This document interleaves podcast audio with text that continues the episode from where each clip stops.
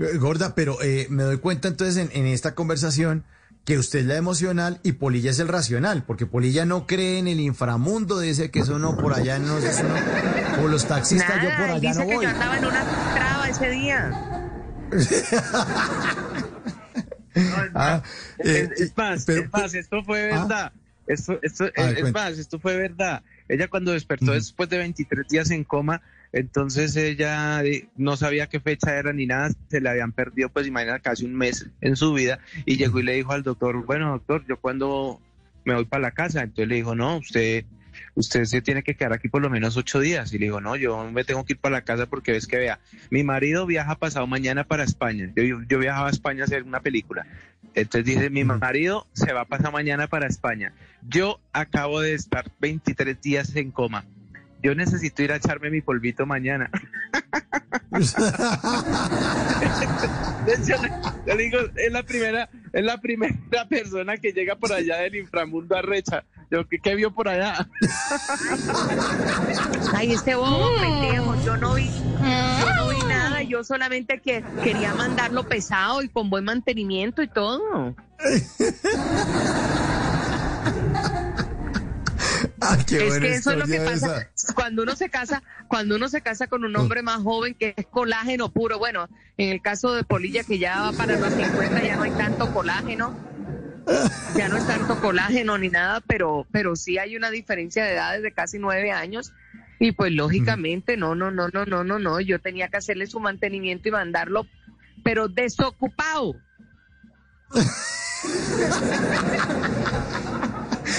Ah, qué bueno. Ven acá, pero 57. estábamos hablando de que ¿Eh? de que él no creía, Ah. él no creía en estas cosas, no que qué difícil es, Inframundo. qué Sí. difícil es eso. Él, él es mi polo a tierra, sí. Él es, él es más cerebral, yo soy más, más sentimental, más corazón, más todo, pero yo pienso que es un complemento perfecto. Yo a él le consulto Claro. muchas cosas para que me diga desde su punto de vista, porque es que a veces corazón y razón no concilian y como yo solamente me muevo desde corazón, el corazón a veces lo hace equivocar a uno. Entonces él de pronto, ¿no? Me, me dice su lectura de ciertas cosas y yo, y yo puedo mejorar cualquier decisión. Entonces creo que es un complemento perfecto. Qué bonito, qué bonito eso. Sí, qué bueno. 10.57 en Bla Bla Bla esta noche, la gorda Fabiola y Polilla en jueves de comedia a domicilio. Y les quiero preguntar, porque de pronto uno, uno tiene chistes preferidos, uno tiene cuentos o historias preferidas. La suya, Polilla, ¿cuál es su chiste preferido que le encanta echar? Y dice, es que me fascina y lo repite y cada vez que puede lo bota. ¿Cuál es ese? A mí me, eh, a mí me encanta, por ejemplo, cuando hago a Gustavo Petro.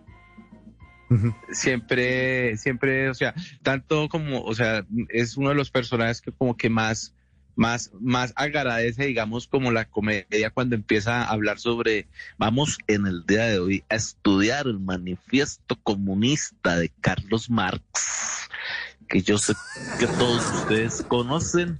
¿Conocen a Carlos Marx? Carlos Marx es el abuelo de Bruno Marx. Entonces empieza, empieza Gustavo Petro a, a- a- a tratar de explicar un poco lo que es el, el, el, el- el manifiesto comunista. Entonces la gente siempre lo, lo agradece mucho. ¿Y el suyo, Y el mío, y el mío, ahora con ocasión de todo esto en la pandemia, fueron muchas cosas que buenas que nos pasaron, ¿no? Eh, no todo fue malo en la pandemia. Por ejemplo, yo grabé mi primer show para también la plataforma show de comedia, mi stand-up para la, la plataforma de Amazon Prime, lo grabé con seis comediantes, tres hombres, tres mujeres, Hassan, Hediondo y Suso, y de mujeres estuvimos Carolina Cuervo, Flavia Dos Santos y la gorda Fabiola y estrené show. Ahí tengo una cosa que me gusta mucho y es que durante esta pandemia nuestro hijo, el que tengo con Polilla de 21 años, David, salió del closet y nos confesó que era gay. Entonces le dije, hijo, ¿puedo hacer dentro de mi nuevo stand-up mencionar lo tuyo? Y me dijo que sí, y ahora me ha encantado esa parte. Por ejemplo, digo, bueno, a mí me preguntan si yo venía sospechando que mi hijo era gay, y yo les digo, no, eh, yo sí notaba que cada Navidad nos pedía la Barbie, pero yo no notaba ahí nada. Un día me dijo, un día me dijo, mamá, me voy para para la marcha gay y le dije, ¿y usted qué tiene que ir a hacer a la marcha gay? No, es que yo tengo unos amigos lesbianos que quiero acompañar, pero yo todavía no sospechaba Nada. Pero cuando ya él nos sentó a Polilla y a mí y nos dijo que era gay, Polilla entró en llanto. Claro, su único hijo y lloraba y lloraba. Yo siempre fue en preocupación porque mis cosméticos no se tocan. ah, qué buena línea, qué buena línea. Muy, muy, muy, muy, muy buena, muy divertida. En las noches la única que no se cansa es la lengua.